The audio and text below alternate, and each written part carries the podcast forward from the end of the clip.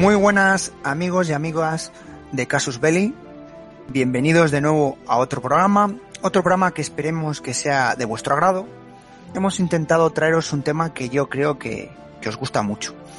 Mi experiencia personal con los programas de Soldados de Leyenda ha sido muy satisfactoria y a la gente le encanta que hablemos de este tipo de soldados, capitanes, comandantes, generales, pilotos, etcétera, que tiene una vida más que fascinante.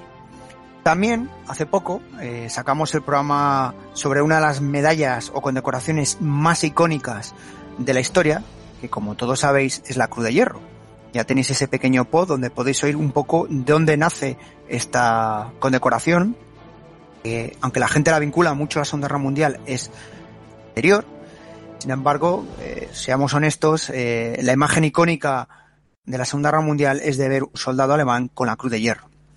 Ya sabéis que dentro de la Cruz de Hierro hay muchos tipos, de primera clase, segunda clase, Cruz de Caballero, etcétera, etcétera.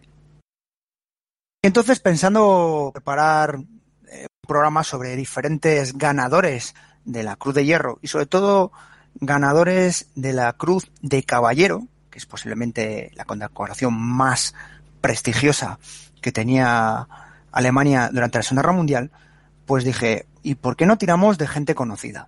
Pues al primero que se me ocurrió, y además es algo que hablamos y que sé que ha escrito alguna cosita, no sé si pocas o muchas, es nuestro amigo y ya casi parte de la familia, nuestro gran escritor José Márquez. Bienvenido. Hola, ¿qué tal? Muy buenas noches. Gracias por invitarme una vez más. Nada, yo te digo A y tú apareces enseguida. Ya sé que te gusta. entras a trapo, entras a trapo. Y para acompañarnos en esta aventura, eh, tengo a, como siempre, a mi binomio.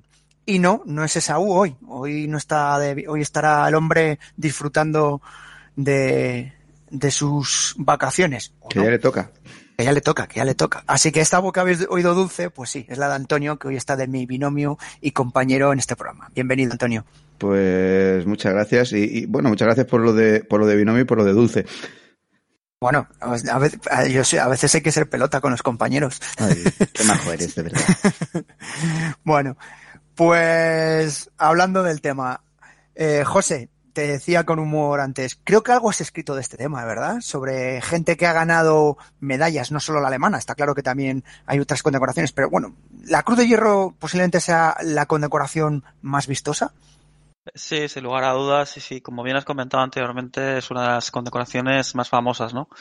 De la, de la historia militar. Eh, en cuanto a héroes de guerra alemanes propiamente dichos, concretamente de la Segunda Guerra Mundial, he publicado eh, varias publicaciones en, los últimos 10, 12 años. Mi primera obra fue Caballos de la Cruz de Hierro, eh, con la buena aceptación que, que, tuvo, pues le siguieron Caballos de la Cruz de Hierro en Guerra, Diamantes de la Cruz de Hierro, Extranjeros de la Cruz de Hierro, Enciclopedia de los Caballeros de la Cruz de Hierro y, y alguna que otra cosilla ya centrándome en, en, otros cuerpos más propiamente dichos ¿no? del ejército alemán, como por ejemplo eh, pues Ases Panzer, Ases de la Luftwaffe, eh, etcétera, etcétera. ¿no? Y he tenido la fortuna de poder celebrar el décimo aniversario de mi primera publicación hace no mucho y mi última obra eh, sobre este tema fue Héroes del Tercer Reich.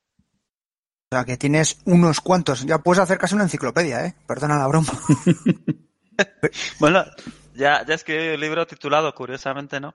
Enciclopedia de los Caballeros de la Cruz de Hierro, ¿no? Pero mi idea es, obviamente, eh, alargar esa enciclopedia y, y, ¿por qué no, no? Sacar varios, varios tomos en el futuro. Sí, hombre, la idea es, es, es llamativa.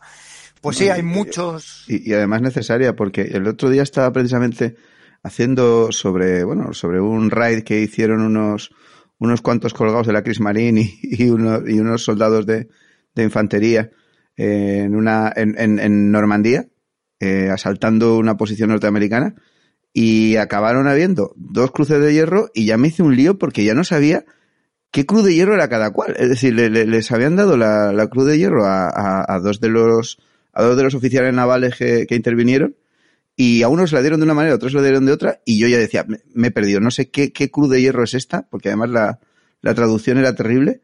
Digo, no, no sé qué, y la verdad es que hay tantos tipos distintos y, y se dan de tantas maneras diferentes por, por, distintos mm, criterios que al final dices, bueno, no sé, eh, eh, es algo importante poder, poder distinguir eh, esta parafernalia, todo este mundillo. Además, eh, no es lo mismo los que lo ganaban al principio de la guerra que al final de la guerra. Una de las críticas que se han tenido siempre la Cruz de Hierro está con decoraciones que como que al final de la guerra era bastante más asequible de conseguir y que se bajaban los, los, los valores, ¿no? O las pautas para obtenerla. O todo lo contrario. Eh, como ya os digo, ya lo iremos viendo a medida que hablemos de, de ella, ¿no? Porque, por ejemplo, recordemos que Molders, por ejemplo, que es uno de los primeros ases de, de la Luftwaffe, consigue consigue la Cruz de Caballero con, creo recordar, menos de 20, de 20 derribos, ¿no? Y luego ya cuando hablamos de 1943, 1944, eh, algunos pilotos tenían que conseguir más de 50 derribos, ¿no? 50 derribos, sí. Ahí tengo algunos ejemplos en los que aparecen en alguna de mis explicaciones, en las que uno, un piloto, por ejemplo. ¿Te está gustando este episodio? Hazte fan desde el botón apoyar del podcast de Nivos. Elige tu aportación y podrás escuchar este y el resto de sus episodios extra. Además, ayudarás a su productor a seguir creando contenido con la misma pasión y dedicación.